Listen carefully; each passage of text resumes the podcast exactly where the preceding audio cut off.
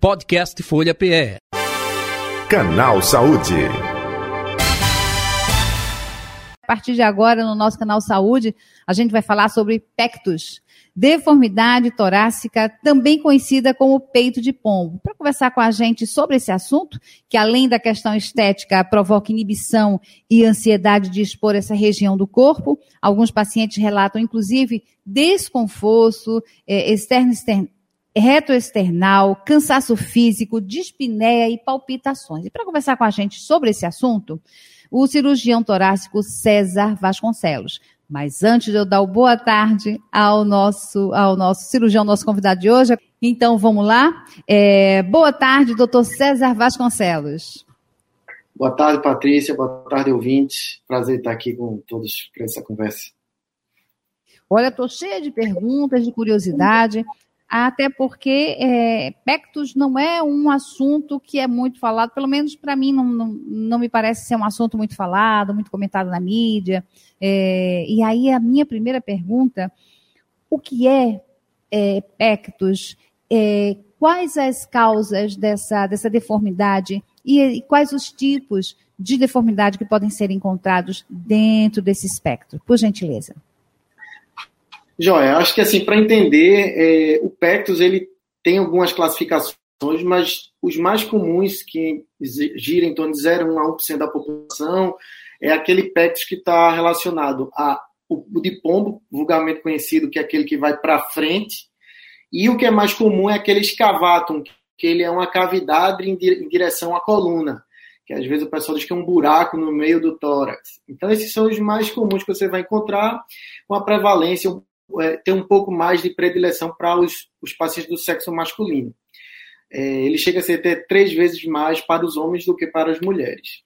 E qual é a causa desse pectus? É, a cartilagem, quando a gente está em formação, é, ela precisa crescer para acompanhar o crescimento da criança até a sua fase adulta. Então, no caso, o que acontece é que há um crescimento anormal exagerado dessa cartilagem que faz com que a, a, o externo, que é o ossozinho que fica no meio do, do, do tórax, ele aponte para frente ou para dentro, porque ele cresce é, direcionando para um desses caminhos. Esses são os eventos mais comuns. Existem várias outras deformidades torácicas, mas essa é a que a gente vai encontrar mais e, e, e é bem debatida, porque até pouco tempo as pessoas não sabiam que tinha tratamento, deixava do jeito que está. Tinha gente que colocava prótese de silicone no meio para preencher aquela, aquela região que está com o, o, buraco, vulgarmente falando, né? Então ficava reto, escondia aquela deformidade.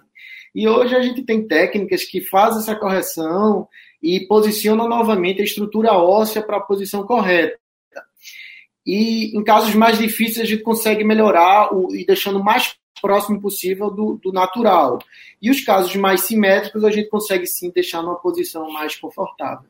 É, essa, essa questão, é, esse distúrbio né, na, na saúde, na, na fisiologia, é, é tem, é causa hereditária, é má formação? O que que causa o pectus? Ela pode ter causa sim. Pacientes que têm pais que já têm essa deformidade da parede torácica, eles tendem a ter uma predileção maior.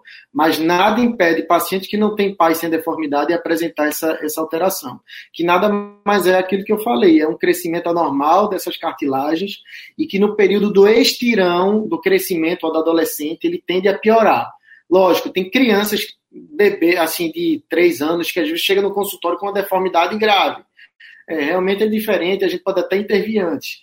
Mas a procura do nosso consultório, a maior parte desses pacientes são adolescentes.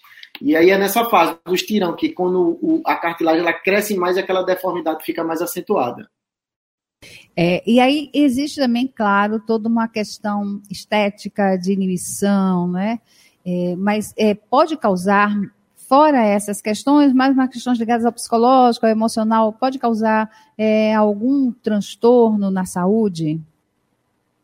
Veja só, isso é um tema bem polêmico, tá? Porque a grande maioria dos pacientes eles vão ter mais questões psicossociais alteradas, eles vão ter dificuldade de se expor em público. E aí o maior problema é que às vezes aquela vergonha que o paciente causa, ele causa posturas viciosas, como a gente chama. Então ele vai se encolher, se encurva, aí a coluna começa a fazer um desvio, o paciente fica com escoliose, aí, dentre outras alterações da própria coluna, e a, o mau posicionamento pode causar dores, etc. Então, assim, termina que um, um, um, uma malformação causa um problema psicológico no paciente que começa a afetar o seu posicionamento e aí causar outras doenças relacionadas. Existem coisas na literatura também que descrevem eventos de pectos mais graves, que podem empurrar o coração, comprimir mais via, os pulmões, mas assim, não é uma coisa consenso.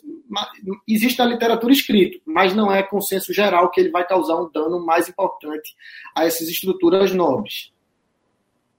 É, o senhor falou na correção cirúrgica, mas existem, é, inclusive, implantes de silicone, mas existem outros, é, fisioterapia, outro tipo de tratamento que possa corrigir é, essa, essa questão, o pectus? Existe sim. É, veja só, dependendo do tipo do pectus, se ele é carinato, por exemplo, se ele é projetado para frente, a gente tem é, órteses, um tipo um colete que você veste, ele empurra de volta o externo a sua posição original, tá? Quando ele é um, um, um, um modo leve, no máximo moderado, no máximo, numa fase inicial, quando a cartilagem ainda está em desenvolvimento, a gente tem um sucesso, tá? Em eventos mais graves, a gente com esse, esse molde não tem. Quando ele é escavato, a gente pode utilizar algumas próteses que ele suga o externo para frente.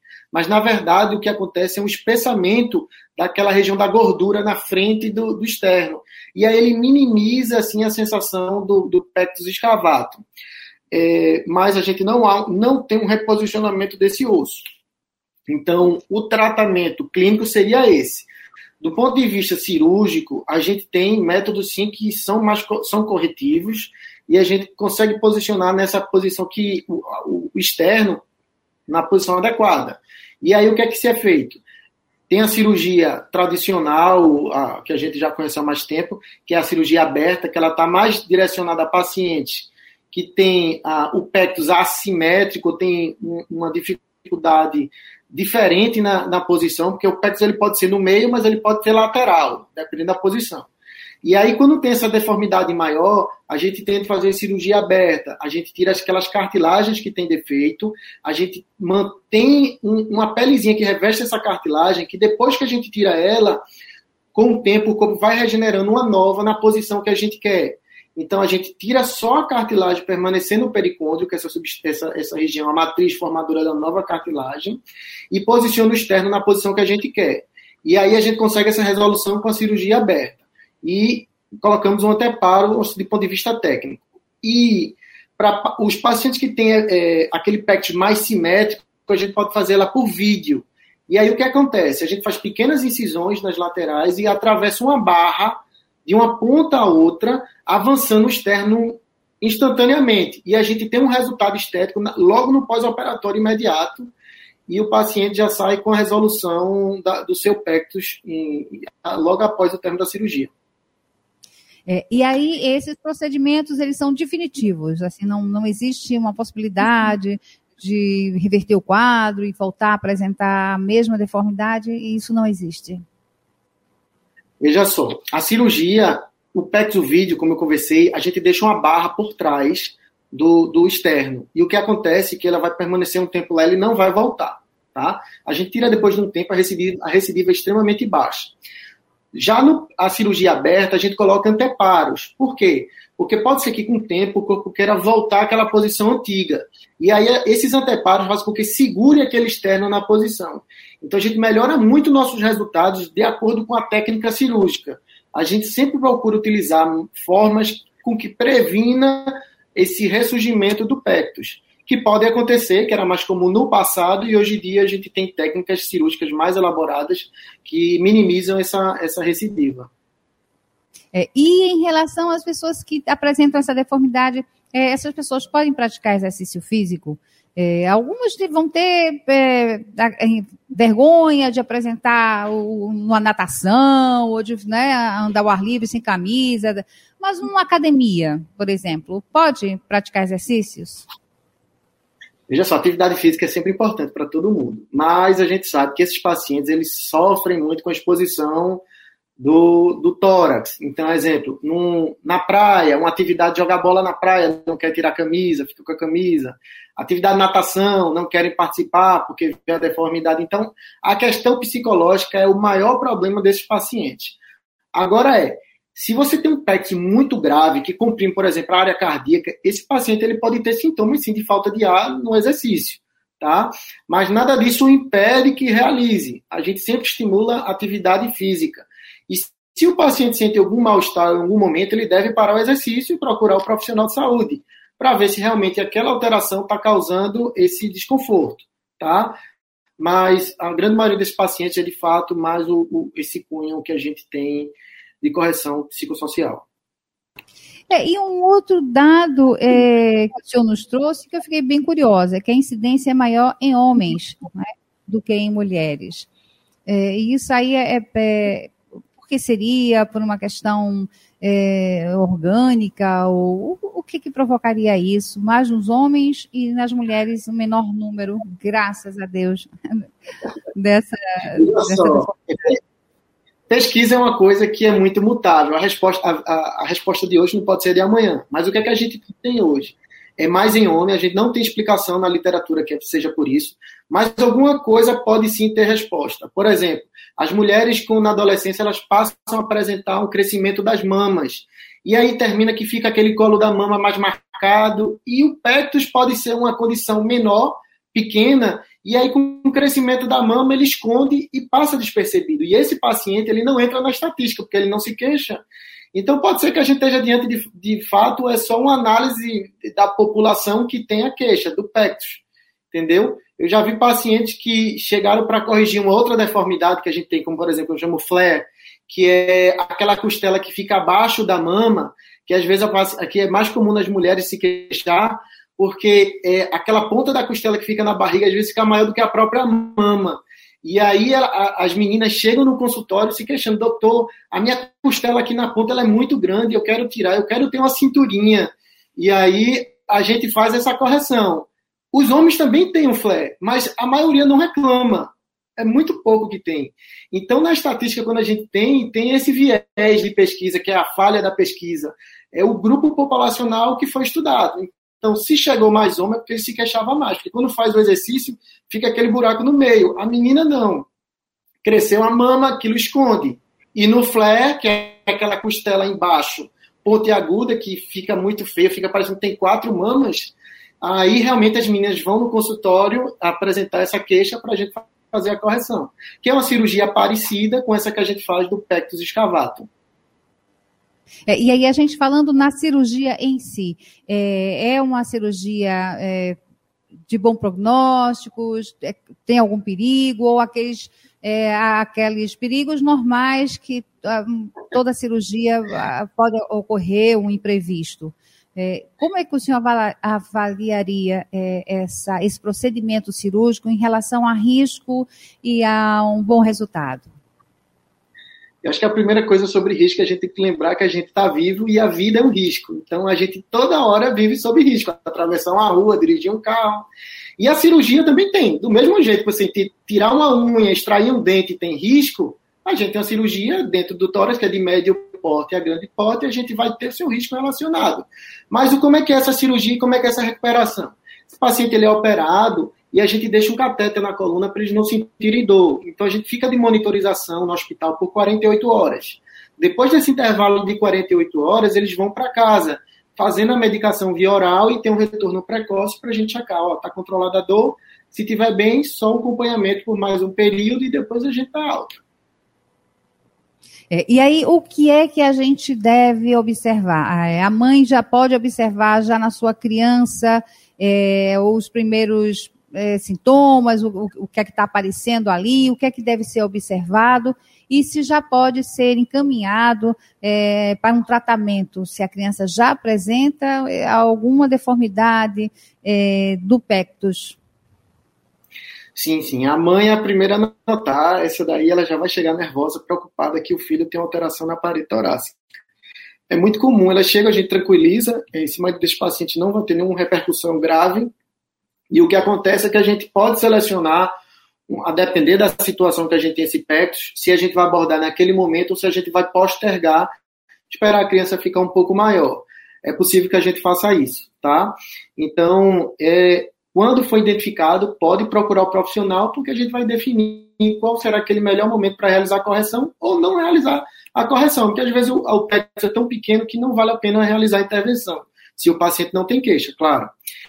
E, e, e quando adulto, sim, ele pode ir, a técnica ela é, é utilizada também para aqueles pacientes que perderam aquele período ideal de operar na adolescência, são os mais velhos, a gente sim pode operar. Já operei paciente com mais de 40 anos e a gente tem sucesso. A cirurgia é um pouco mais difícil para a gente, mas sim a gente tem resposta. E o mesmo se aplica, é, se aplica para aquelas mulheres que têm o flare, que é aquela costelinha embaixo da mama bem elevada, se aplica tanto na adolescência quanto na fase mais é, é, adulto, mais é, acima dos 30. É, e essa, essa deformidade torácica, tanto de um tipo como de outro tipo, os dois que o senhor está tratando aqui com a gente, conversando com a gente sobre o assunto, causam dor? É necessário a utilização de algum remédio para é, minimizar o mal-estar que possa ser causado, é, doutor César? A grande maioria desses pacientes eles não apresentam sintomas de dor, nenhum outro, tá?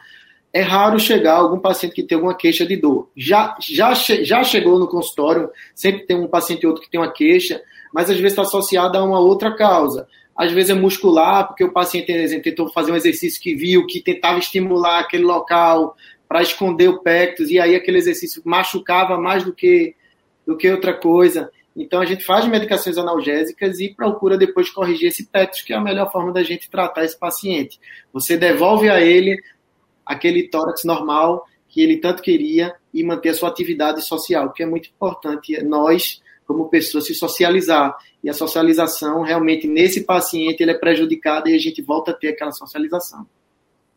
É, então o conselho é esse, é para a mamãe, para os responsáveis, que não se desesperem, né, não se assustem, procurem um médico é, e o encaminhamento será feito, no caso, se for necessária a cirurgia, mas já, já de pequeno, acho que um tratamento postural talvez até resolva, não é, doutor César? É, o ideal é que encaminhe para o cirurgião torácico, que ele é o especialista sobre eh, essa deformidade da parede torácica. É comum ir para especialistas que não têm experiência sobre isso, então a gente não consegue definir tratamento. Quando criança, a gente pode até utilizar órtese, prótese, tratamento clínico, como eu tenho até conversado no carinato, a gente pode usar alguns coletes que têm resolução. Eu tenho muitos pacientes que fizeram uso e não precisaram de cirurgia.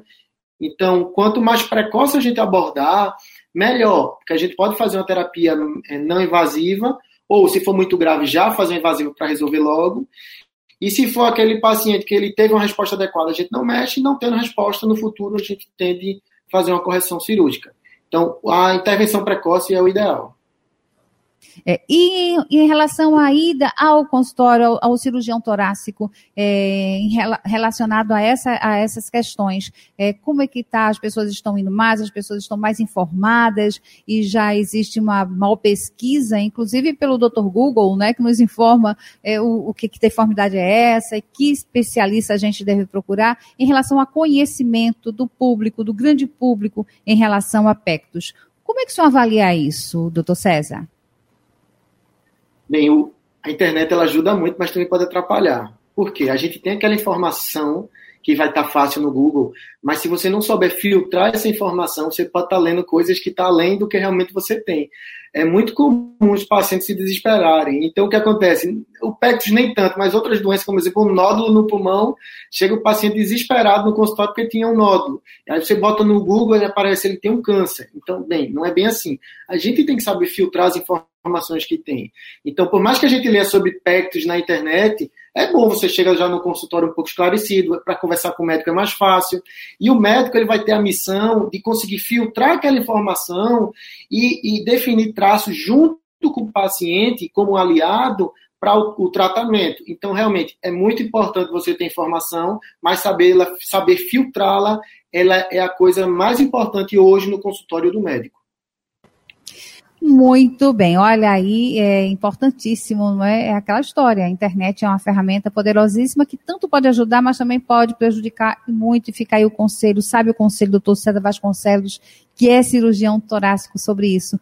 Doutor César, agradeço demais sua participação aqui no nosso canal Saúde e deixo à vontade para que o senhor deixe aí os seus contatos, suas redes sociais, por gentileza, já agradeço bastante a sua participação aqui conosco. Obrigado, Patrícia. Deixa o contato telefônico do consultório, ele é o 2125 7542, repetindo 2125 7542, o DDD 81, Recife. E o Instagram pode seguir César Underline Tórax, que aí vocês conseguem seguir todo o, o os Instagrams da, da, da, nossa equipe, da CSTOR. E o nosso Canal Saúde de hoje, então, trouxe aí o assunto não é, sobre o pectus, deformidade torácica, também conhecida como peito de pombo, aí super esclarecedora, esse esclarecedor, esse bate-papo com o Dr. César Vasconcelos, que é cirurgião torácico. Podcast Folha PE. Canal Saúde.